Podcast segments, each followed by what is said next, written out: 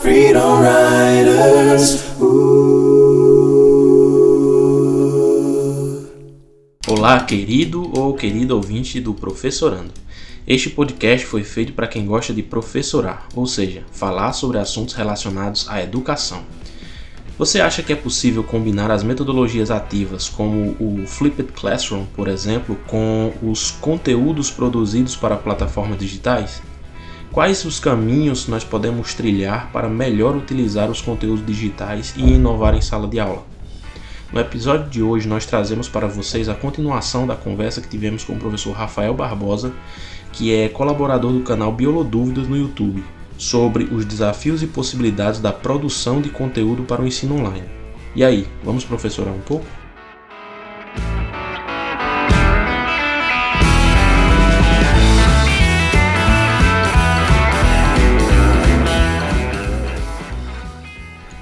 A gente tem atualmente falado muito, ouvido bastante, principalmente, sobre duas metodologias que eu, na formação na Finlândia, aprendi um pouco sobre elas. Mas agora eu comecei a ver mais sobre elas, comprar livros, livros, é, ler textos, assistir vídeos, conversar com colegas, tudo isso para aprender mais.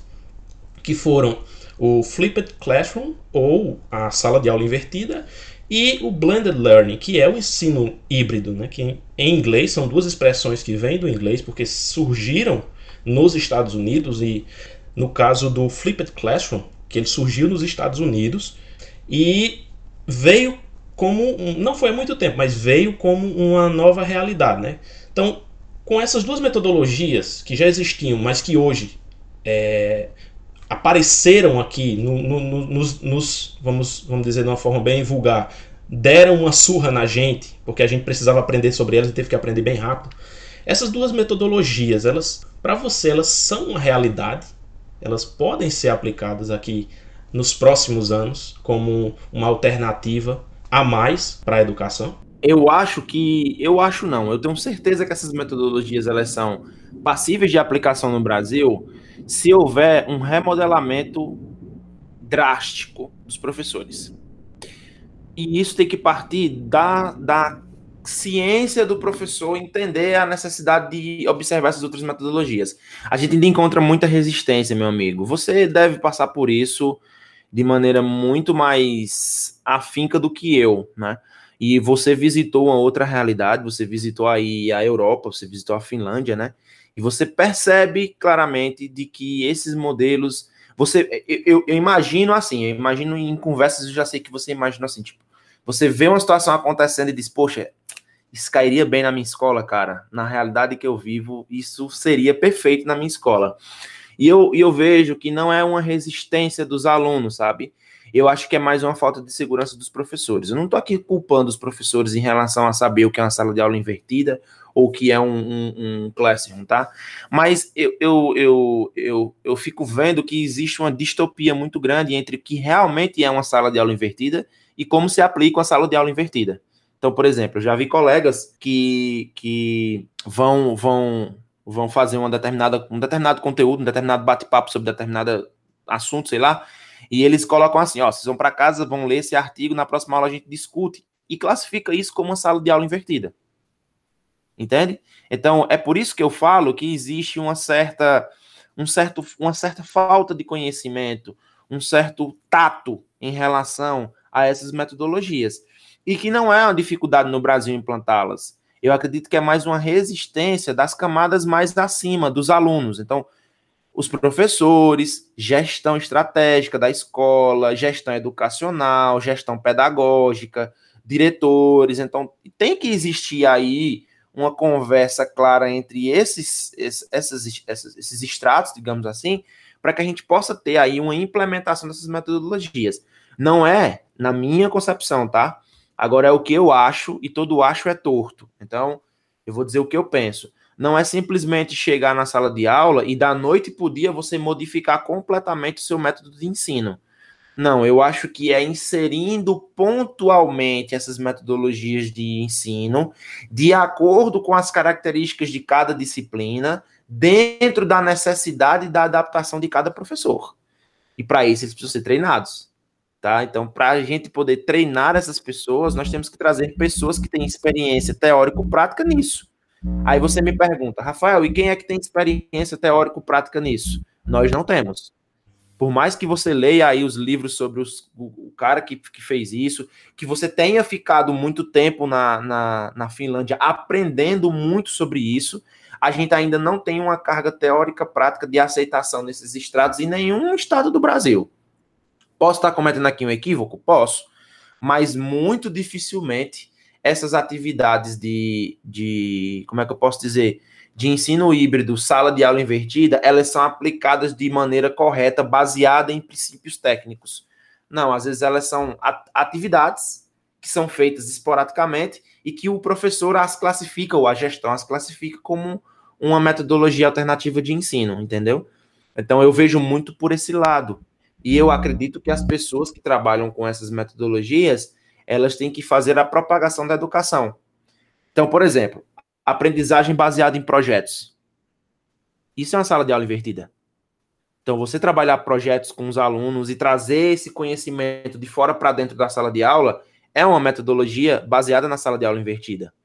Então, essas situações, elas também são importantes para que você tenha a noção de como funcionam essas metodologias. O que é que eu sinto muita falta nos professores?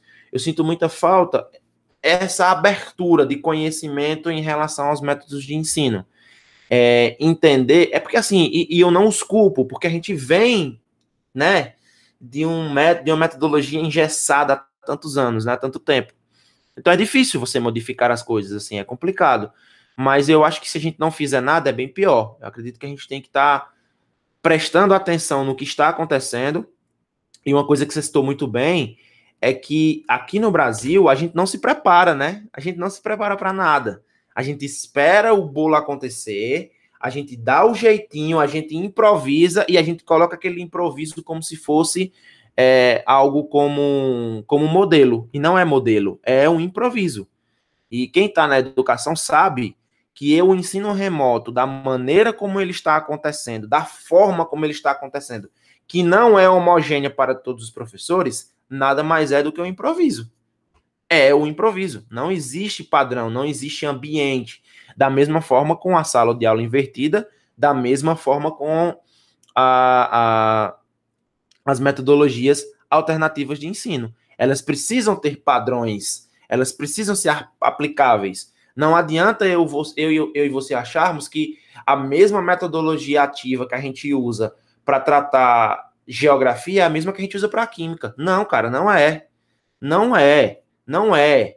O princípio da técnica é o mesmo, mas a maneira de abordagem ela muda e o professor precisa estar aberto a isso. Vou dar um exemplo para você. Um exemplo de metodologia ativa que pode ser utilizada na forma tradicional de de ensino de conteúdo é a interdisciplinaridade. Então, nós já passamos por momentos em que nós estávamos assim: vamos dar uma aula de geografia e química juntos? Aí eu pergunto, aí eu jogo, eu, eu lanço a pergunta para vocês: quantos professores de geografia e de química estariam preparados do ponto de vista técnico, científico, educacional, para elaborar uma aula junta do começo ao fim onde esse processo fosse natural? Pouquíssimos. Pouquíssimos. Porque interdisciplinaridade na cabeça das pessoas, e no Enem, por exemplo, é nada mais nada menos que colocar um, um, um fato da biologia com uma reação química. Isso é interdisciplinaridade, e não é. Eu, como professor de química, eu não tenho que saber só química, eu tenho que saber o que está acontecendo no planeta. Eu tenho que saber as realidades, eu tenho que entender isso e basear os meus projetos diante da minha disciplina de acordo com necessidades que acontecem. E aí o aluno aprende muito mais. Na verdade, eu costumo dizer assim, que a aprendizagem baseada em projetos, que é uma aprendizagem que eu gosto muito, é, é o que a gente já fazia antes, só que com outro nome. Tipo, a gente vai para a prática para poder entender como é que, que realmente funciona a teoria. E hoje, claro, né, de uma maneira muito mais muito mais branda, os alunos têm a informação na palma da mão, então você acaba tendo essa facilidade de ensinar através dessa metodologia. E mais uma vez eu digo, essas metodologias para serem aplicadas precisam dessa quebra de resistência dos níveis acima, na minha concepção, mas também ela precisa ver o lado, a gente precisa ver o lado do aluno, né? Que não é homogêneo, como eu já mencionei aqui, não é homogêneo. E é isso que às vezes falta no Brasil. Lança-se a ideia de ensino remoto, de ensino híbrido, de ensino de sala de aula invertida, mas ela não é homogênea para todo mundo. A gente, você e eu somos professores e a gente sabe que se a gente fizer a avaliação de uma turma através de um método só, a gente seleciona, porque os nossos alunos eles não acompanham a mesma metodologia de trabalho ou de concepção de notas da mesma forma. A gente precisa entender a característica desses alunos, o meio que ele está inserido, a forma de aprendizagem dele, para a gente poder ter aí um crescimento dessas metodologias. E eu digo novamente, essas metodologias, pessoal, não vêm para acabar com as aulas expositivas, elas vêm apenas para complementar esses conteúdos, especialmente em alguns deles em que você às vezes não consegue expor da melhor maneira possível. Então, conteúdos muito práticos, não faz sentido, não faz muito sentido você estar tá trabalhando com aula expositiva. Faz práticas com os meninos, faz a devolutiva, pede para eles. E aí a internet entra nisso, né? Você pode usar um experimento visto na internet, simular que a gente tem laboratórios virtuais em que a gente pode simular algumas reações químicas. Então, tudo isso, por exemplo, auxilia demais no processo de ensino-aprendizagem. Uma coisa que eu vejo nas discussões dos professores que falam sobre o tema, que eles mencionam muito é, é inclusive nós agora nesse momento, enquanto estamos gravando aqui esse episódio, está acontecendo mais uma aula de um curso que eu tenho participado, que é de tecnologias digitais na educação, promovido pela prefeito pela Secretaria de Educação de Sobral, que é uma das duas referências na educação no Brasil, no Ceará principalmente, e em parceria com o UFC. E essa aula tá, tem falado muito sobre ensino híbrido, sobre é, metodologias ativas, sobre sala de aula invertida.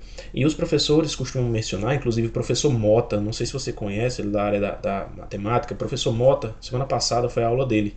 Ele falou sobre, sobre, sobre uma temática envolvendo é, ensino híbrido e a sala de aula invertida. Inclusive foi nessa aula da, da, do professor Mota que, eu, é, que ele passou as indicações dos livros do, dos autores que criaram a, a, sala de aula invertida.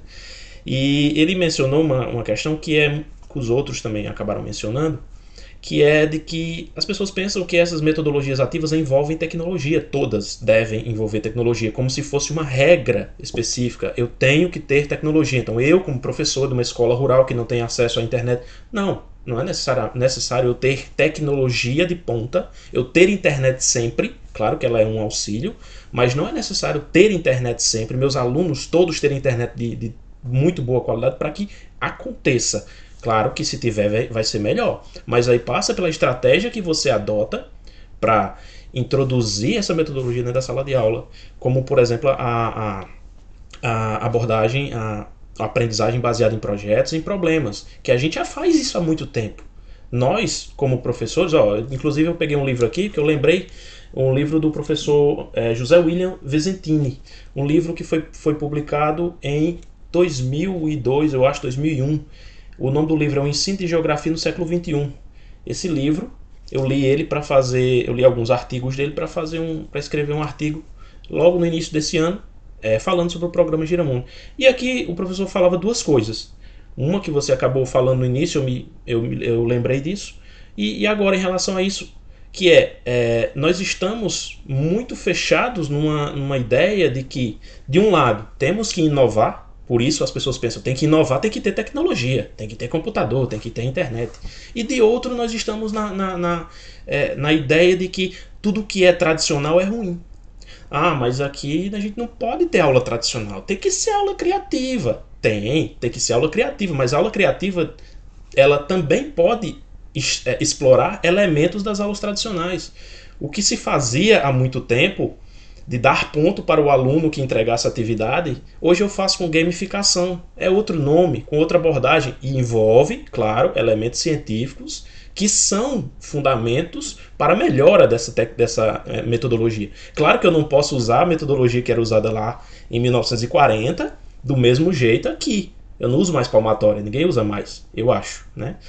Mas aqui, nesse momento, a gente pode utilizar coisas que eram utilizadas lá no, no, sentido lógico da coisa, a gente precisa, claro, aperfeiçoar. E é isso que está sendo feito agora. Mas muitas pessoas têm resistência né, dessa mudança, como você falou. E aí outra coisa que o professor é, José William Vicentini e alguns autores né, no texto falam que é precisa mudar em dois. Na verdade, ele fala em um, mas aí a gente sempre vê que a mudança passa pela educação infantil, né? Precisa mudar o aluno lá na educação infantil para que ele chegue no ensino médio preparado para o que ele tem que, que ver lá, que é enfrentar as dificuldades na vida adulta. A criança tem que estar preparada para chegar na escola e aprender. É mais ou menos isso o, o que a gente já sabe há muito tempo. Só que o professor José Vicentini diz que, e outros autores também, obviamente, eu estou me baseando no que ele fala, também precisa mudar dentro da universidade. Essa ideia de que a universidade, como você mencionou, passei um artigo, o aluno leu em casa, nós fomos formados assim. Isso não é metodologia ativa, pelo amor de Deus. Eu nem lia todos os artigos que o professor passava porque eu não tinha tempo e nem dinheiro para tirar, tirar xerox. Eu creio que você também passou por isso. Então não era metodologia ativa necessariamente, era ler e lá escutar. Eu era um agente passivo. O que foi que eu criei a partir disso? Ranço. Só. Só ranço. Eu criei ranço de artigos de, de, de alguns autores que depois eu tive que me aperfeiçoar com eles, né? Na geografia, eu, eu fui obrigado a ler um livro inteiro de Milton Santos em dois meses. Eu nunca tinha lido um livro inteiro em tão, tão pouco tempo. Claro, é, é verdade, eu não era um, um, um grande leitor, né? Para ficar claro para todo mundo. Mas eu não tinha esse hábito de leitura, foi empurrado uma obrigação para mim de ler um livro de Milton Santos, que é um, uma das maiores. É, vamos dizer assim, uma das leituras mais densas que existe na geografia. Eu tive que ler em dois meses para apresentar no final do, do, do, do, semestre algo que eu nunca tinha feito na vida. Isso não é, eu não criei nada aí. Como eu disse, a única coisa que eu criei foi ranço. Então isso não é metodologia ativa. E na universidade, eu acho, aí eu vou falar com você, todo acho é torto, eu acho que a resistência ainda é maior. Parece, para mim, dentro da minha realidade, que a resistência à introdução dessas metodologias ativas é maior. Não, essa discussão dentro da universidade, ela parece que está mais atrasada do que para nós aqui na educação básica. Para você na rede privada e na, na, educação superior e no meio online.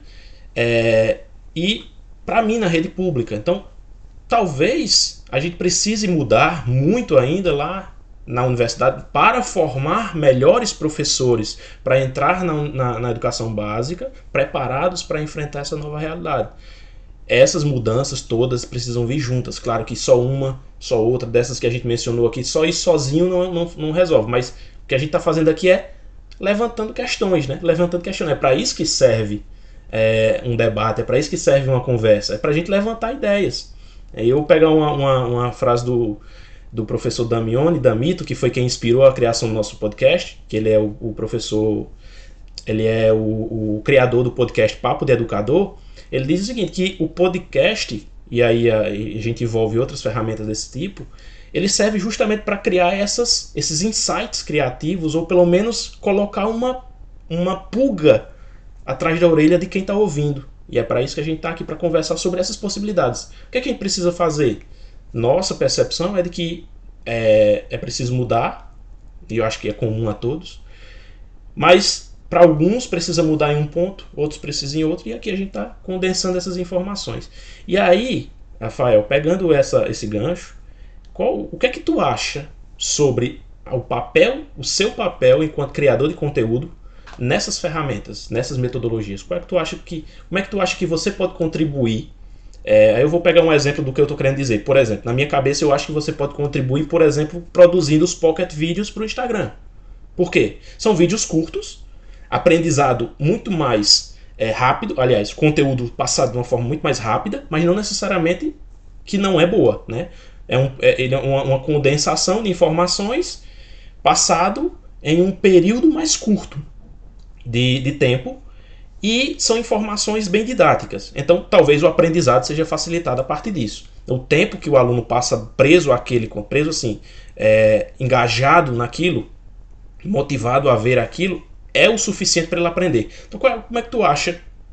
Quais são outras perspectivas que você acha que, que o seu conteúdo produ, produzido no canal, produzido é, é, de modo para acesso online, como é que você acha que isso pode contribuir para essas metodologias? Pronto, o primeiro ponto é que para que você contribua com elas, você precisa conhecê-las, né? Então é isso que a gente faz muito. Como você aí compra livros, até minha esposa briga muito comigo que eu compro muito livro, né? Mas É, eu compro bastante livro também para poder estar tá lendo sobre o que está acontecendo, né? A gente não pode falar sobre determinada coisa sem conhecer pelo menos, pelo menos o, duas, eu, eu costumo dizer assim, dois estratos, né? Não é só a ponta do iceberg, não. Tem que conhecer o extrato, pelo menos ali dois metros abaixo da água, para poder, ter um panorama do que está acontecendo. Então, é, o, que, o, que, o que eu imagino assim, o que eu imagino de forma direta, eu não falo nem das aulas em si, mas eu falo da, do auxílio a outros professores que também querem produzir conteúdo. Tem muita gente boa querendo produzir conteúdo, que tem criatividades e tem ideias diferentes das minhas, que são muito boas, que são muito interessantes. Eu mesmo, eu e Patrick, por exemplo, nós temos ideias que muitas vezes são totalmente opostas umas das outras, mas que as duas podem ser aproveitadas de maneira diferentes, uma em uma plataforma, outra em outra plataforma e por aí vai.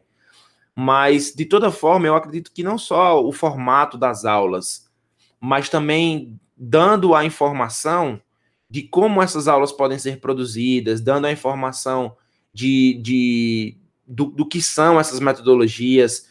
É, a gente fica muito feliz, inclusive conversando com ele sobre a questão do, do livro, é, a gente ficou muito feliz porque diversos relatos nós já recebemos de aulas minhas e especialmente aulas dele, né, que são aulas é, que é o carro-chefe do canal, que é, enfim, que é a, o rosto do canal é ele, mas nossas aulas elas já foram colocadas até como leitura suplementar, né? As aulas já foram citadas em trabalhos acadêmicos. Hoje a própria ABNT ela já traz uma citação própria para vídeos em YouTube e tudo mais, em plataformas digitais como um todo, né? E incrível como esses relatos estão cada vez mais frequentes. Então, o professor muitas vezes utiliza o link da nossa aula como um material suplementar, um material extra, como um material a mais, não para substituir a aula do professor, mas como um material é, de acesso rápido, fácil, simples, porque muitas vezes o professor ele não está disponível, né, para tirar aquela dúvida. E aí é uma videoaula de 15 minutos, de 10 minutos, ela vai ser importante para esse tipo de processo. Olha só, tem uma, uma coisa importante que uma métrica que a gente fez recentemente era a seguinte, que por incrível que pareça, aulas para ensino superior, elas precisam ter mais de 15 minutos. Então a gente percebeu isso fazendo os testes no canal. Então, por exemplo, as minhas aulas do curso de farmacologia, que tem o maior número de visualizações, de comentários, de perguntas, de dúvidas, é justamente a aula que tem 45 minutos. Ou seja, nesse público, a gente precisa de uma aula um pouco mais uh, espaçada. Já para ensino médio e ensino fundamental, a gente trabalha com aulas mais curtas, mais concisas, mais diretas e toda, toda, essa, toda essa contribuição em relação ao tipo de aula que você vai adotar em decorrência da sua turma uh, são informações que a gente passa para o público. Então, a gente, sempre que algum professor nos pergunta, o sugere, pede uma sugestão, uma opinião sobre determinado assunto, sobre determinada condição, a gente acaba trazendo essas informações que são informações muito pertinentes. Por mais que você ache que não, mas é difícil um aluno de ensino fundamental ou médio manter a concentração por mais de 10 minutos, especialmente no videoaula, que aqui está cheio de distração. Aqui ele pode abrir uma aba do navegador, pode pegar o celular para fazer diversas coisas. Então, esses mecanismos, eles são muito importantes. E uma coisa que sempre me perguntam e, e perguntam para Patrick, poxa, como é que vocês fazem para conseguir prender lógico, né? A gente tem os, os famosos haters, mas a maioria dos, dos, dos, comentários são nesse sentido de ah, a aula de vocês me prendeu, a aula de vocês traz minha atenção. Mas o que é que vocês fazem para isso? A gente é a gente. A gente. Do jeito que a gente é no vídeo, a gente é presencialmente. Então, isso não muda, saca? Quem menos assiste minha, quem mais, aliás, quem mais assiste minhas aulas gravadas são os meus alunos presenciais porque eles dizem que facilita muito, parece que está na sala de aula comigo, entendeu? Então, essas situações, elas são muito importantes para o produtor de conteúdo. Eu acho que a informação pelo exemplo, não só pelo vídeo falado, é uma informação muito valiosa também. Você falou uma coisa muito importante, que é você trazer uma essência, você prender um, um, um aluno, prender no sentido não ruim da coisa, né? Você ser atraído por aquilo, é, precisa você ter mecanismos para isso, né? No meio digital você tem as ferramentas de vídeo, as ferramentas de áudio, que você incorpora aquele conteúdo que você criou para que ele fixe, né? A atenção, como você mencionou, para o aluno precisa estar em você, no que você fala, não no que está ao seu redor. Então tem estratégias para isso no, no meio online, mas no meio digital, no meio presencial, no espaço presencial de sala de aula, como você mencionou, essa, essa dinâmica sua como professor é importante. A mesma que você usa aí. Então, para fazer esse conteúdo digital, você precisa ter uma, uma didática boa, você precisa ter um, as ferramentas de ensino boas para que você prenda a atenção. E isso também é importante no, no, espaço de sala de aula. E aí eu me lembrei de uma, de uma, situação que até você já narrou uma vez, eu queria que você falasse aqui, se você puder, daquela, daquele, daquela situação, daquele dia que você se vestiu com um personagem e foi para a sala de aula com, com, com seus alunos. Fala um pouquinho sobre isso daí que eu, que eu achei bem interessante aquilo. E eu lembro do relato que você fez no, no Instagram. Cara, uh, foi o seguinte: aquele dia eu cheguei na sala de aula, uh, era no segundo ano. Eu cheguei na sala de aula e, para quem não sabe da história, eu me fantasiei, cara, de Akatsuki. Acho que é assim que fala o nome do, do, do personagem do Naruto, eu acho. Eu acho que é Naruto, eu não, enfim, eu não acompanho esses desenhos, não. Eu sou do tempo do Cavaleiro do Zodíaco, Power Rangers, é, né? E o Hakusho, essas, essas paradas mais das antigas, né? Mas não sou velho, não, viu, gente? Só tenho 29 anos.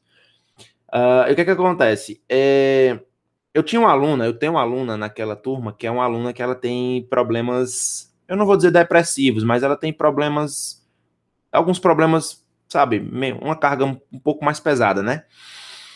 E naquele dia a minha aula de química seria uma aula assim terrível, cara. Aquela aula sonolenta mesmo, aquela hora que você diz assim: "Poxa, meu irmão, que, meu Deus do céu, sexta aula, esse acaba falando aí de, de, de núcleo de, de átomo, não sei o que e tal". E aí quando eu cheguei na sala, essa minha aluna, ela tava com aquela fantasia do, ela tava com a fantasia em cima da, da, da, da superfície da cadeira e tal. E aí eu percebi que aquilo ali poderia ser uma ferramenta importante de aprendizagem, né? Disse, poxa, cara, e se eu fizer isso com os meus alunos, né? Então peguei a fantasia, vesti, né? Subi em cima da cadeira e comecei a dar aula, daquele jeito, né? Peguei ali o celular na hora, olhei quais eram as, as, as poses que, eles, que, esses, que esses caras fazem, né? O jitsu, não sei o que e tal. E assim, cara, aquela aula, assim, aquele momento viralizou de uma forma que eu acho que eu nunca imaginei na minha vida que, a, que aquilo ali pudesse viralizar daquela forma. Se não me engano, no Instagram deu mais de 250 mil visualizações, aquele videozinho que tem eu, eu dando aula e tal. E outras páginas compartilharam, e enfim, foi uma, uma corrente de, de, de coisas. Mas a mensagem é a seguinte: que tudo isso é pelo meu aluno, cara. Meu de verdade mesmo, não é utopia da minha parte não, é pelo meu aluno. Você me conhece, trabalhou comigo, você sabe o apreço que eu tenho pela educação. E assim, cara, naquele dia ela sorriu. Ela saiu da minha aula muito feliz e saiu da minha aula assim, essa menina tava querendo desistir de estudar e tudo mais. E claro, não posso dizer aqui que eu sou o motivo para ela ter persistido, mas se tem uma coisa que eu sei é que eu ajudei, de alguma forma, fazendo lá. E ela aprendeu radioatividade naquele dia, né? Que eu fiz todo aquele moído lá na aula. Mas eu fico muito feliz. E eu fico mais feliz ainda quando eu vejo outros professores é, fazendo isso, porque eu sou professor e eu sei que, que 80% do que a gente faz na aula é por amor, velho. Porque nós temos todas as condições possíveis para não fazer nada. E quando a gente decide fazer alguma coisa, a gente sabe que é porque a gente gosta do que está fazendo, né? E comigo não é diferente. Embora, como você mencionou no começo aqui do podcast, eu sou farmacêutico, mas eu sou um farmacêutico que atua, mas que eu estou inserido na educação. Eu fiz questão de, de me especializar na educação, entende? De procurar os meios na educação, de, de entender como a educação funciona. Eu não, eu não sou aquele cara que está professor, eu sou educador, né? Então, eu, eu fico muito feliz quando essas coisas acontecem. E assim, é muito comum. Quem já assistiu nossas aulas já viu que a gente encarna os personagens, faz as brincadeiras aí, que, que fala muito sério também, né? Mas a gente faz as brincadeiras e os alunos acabam aí gostando. E quando isso facilita a aprendizagem, a gente só pode replicar e esperar que outras pessoas também é, tenham novos, novos hábitos ou novas ideias para trazer é, formas, metodologias diferenciadas, né, para você poder desenvolver um trabalho bom. É isso que a gente espera que os professores desenvolvam. A gente espera que os professores desenvolvam um trabalho bom. A gente espera que, que todos os professores eles possam dar, tenham as ferramentas necessárias para dar o seu melhor dentro da sala de aula. Porque a gente sabe que o professor, quando ele se sente bem para fazer todas essas atividades, cara, a, a, a, aula desenvolve que você nem percebe. Essa, essa, esse seu relato, eu gosto dele justamente porque a partir do momento que eu comecei a, a aprender um pouco mais sobre metodologia ativa, eu vi que ela, elas são, a base delas é a, a, a empatia. Porque o que você falou, o objetivo final é o aprendizado do aluno. Você não queria fazer como a gente fala na, aqui no Nordeste, nossos ouvintes aí de fora que não entendam. Aí quando a gente fala de macacada, a gente às vezes faz macacada, munganga, aqui a gente chama assim, é, a gente pode estar tá querendo fazer o aluno rir, claro, óbvio. Você estava querendo fazê-la se sentir menos é, emocionalmente ruim. Ela, você queria fazê-la estar emocionalmente melhor. Mas o seu objetivo era fazê-la aprender. De quê? De uma forma ativa. Ativa assim, você estava se caracterizando. Você é, criou ali um, criou, né, entre aspas, um personagem que você não estava representando porque você não sabia quem era. Então você criou seu próprio personagem, você cara se caracterizou, mas você criou seu próprio personagem, deu sua aula e ela aprendeu. Então isso é metodologia ativa. E ela aprendeu de uma forma que ela não vai esquecer mais nunca, porque em volta daquele conteúdo tinha uma caracterização. E aí talvez a gente entre até, eu posso mencionar numa, numa metodologia que eu quero aprender mais sobre ela, que eu achei muito interessante, que é o storytelling. Storytelling talvez, sei lá, talvez você tenha feito isso. Então essa sua construção foi uma construção criativa e ativa. E ela aprendeu. Então o objetivo final da metodologia ativa é o aprendizado. Quando eu tenho o aprendizado como, como objetivo final, eu, eu vou buscar estratégias que eu preciso ter empatia para atribuir a essas estratégias um significado. Porque não adianta eu, ai, eu vou fazer uma metodologia ativa. Mas tem que fazer o quê? Tem que subir na cadeira e pular? Não, vou fazer isso não, porque eu não vou me expor ridículo. Isso é empatia, porque se o aluno precisa daquilo, claro, isso é só um exemplo, tá? Se o aluno precisa daquilo, como a sua aluna precisava naquela hora, você se, dis, você se despiu das vergonhas, você se despiu do preconceito, você se despiu do medo e de forma empática você transformou sua aula numa metodologia ativa. Então é disso que a gente está falando.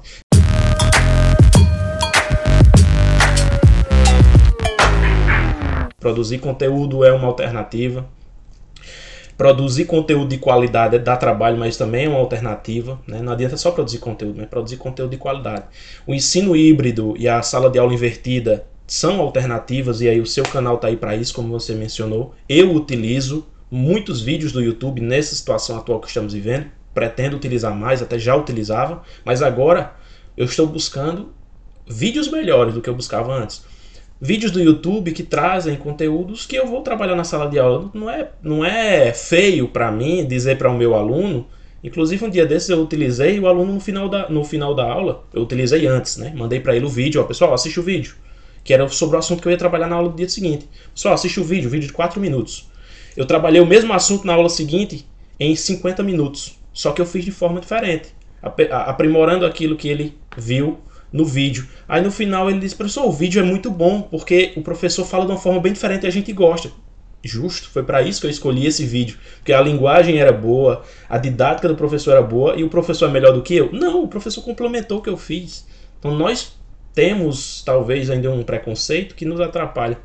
E se a gente utilizar é isso, pensando dessa forma de maneira empática, eu vou ser egoísta em dizer que eu não vou usar o vídeo de Rafael se eu for professor de biologia, porque eu também sou professor de biologia e eu não posso me deixar rebaixar pelo que ele sabe. Não. Eu vou usar o conhecimento dele ao meu favor, é, seja qual for o conteúdo que eu estou precisando utilizar. Se for um conteúdo de qualidade, eu vou usar. Isso é um complementar, como você falou. Então, isso que nós conversamos aqui hoje, pode ter certeza que é, muita gente vai tirar proveito. Espero que é, mais vezes a gente possa conversar, né? Que isso aqui foi só um, um, um décimo do que eu poderia conversar contigo. A gente já está conversando bastante tempo aqui. Você tem suas obrigações e eu não posso lhe prender tanto assim. E isso é só uma parte. Então, espero que a gente possa fazer novamente é, uma conversa desse tipo para conversar sobre outros temas. E desejo muito sucesso, mais ainda, para o canal de vocês. Eu quero. Eu não sabia que tinha Instagram, por isso que eu não seguia, tá? Eu não sabia que tinha Instagram, mas eu vou seguir agora. E no, face, no, no, no YouTube, eu acho que eu já segui é, na, na, minha conta atual que eu estou utilizando. E quando necessário, eu vou dar uma olhada lá nos vídeos, porque não é minha área, mas eu tenho certeza que tem conteúdos lá que eu posso aproveitar em geografia, obviamente. Então, muito, muito obrigado, meu amigo, pela sua participação hoje. Muito obrigado pelo que, o conhecimento que você trouxe para gente, por essa, por essa conversa maravilhosa que a gente teve aqui agora. É, e espero que, a gente possa fazer isso mais vezes. E agora eu gostaria de deixar para você fazer suas considerações, suas é, considerações não finais, mas suas considerações sobre o que a gente tem aqui. Né? Porque finalizar a gente finaliza é, em outro momento, se for preciso. Bom, uh, primeiramente agradecer, né? Agradecer, a, parabenizar vocês pelo projeto. Eu acho um projeto muito bacana. Eu, particularmente, sou muito fã de áudio, assim, escuto podcast direto, mano. Direto, toda hora escutando uma coisa diferente. E não existe não existe situação melhor, tá? Dando um vídeo aqui, escutando um podcast e tal. Eu acho uma ferramenta absolutamente magnífica de aprendizado, de discussão, sabe? Eu acho que nos aproxima muito, uh, visto que você pode escutar opiniões diferentes, né? O, o, o, entrevistado tem uma chance de explanar sobre determinado conteúdo de uma maneira bem mais, bem mais aberta, e eu acho isso espetacular, né? E assim, eu fico muito feliz de poder.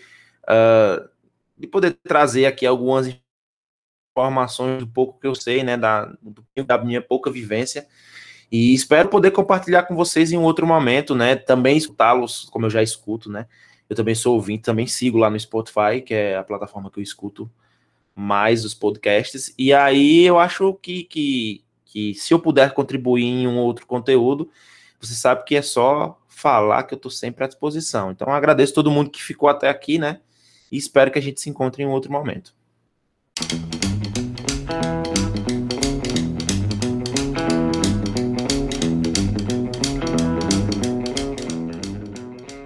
E aí, o que achou do nosso episódio? Gostaríamos agora de saber a sua opinião sobre o nosso trabalho. Então, deixe o seu feedback através das nossas redes sociais no arroba podcast professorando no Instagram e no Facebook ou mande um e-mail para professorando.2020@gmail.com com as suas dúvidas, sugestões e críticas. Ah, você pode nos enviar uma mensagem em áudio através do link que está na descrição deste episódio. Isso será muito importante para que nós possamos continuar melhorando nosso trabalho. Fique atento e acompanhe os nossos próximos episódios que nós vamos trazer muita coisa bacana para vocês. Muito obrigado por nos ouvir até aqui e junte-se a nós e vamos falar de educação.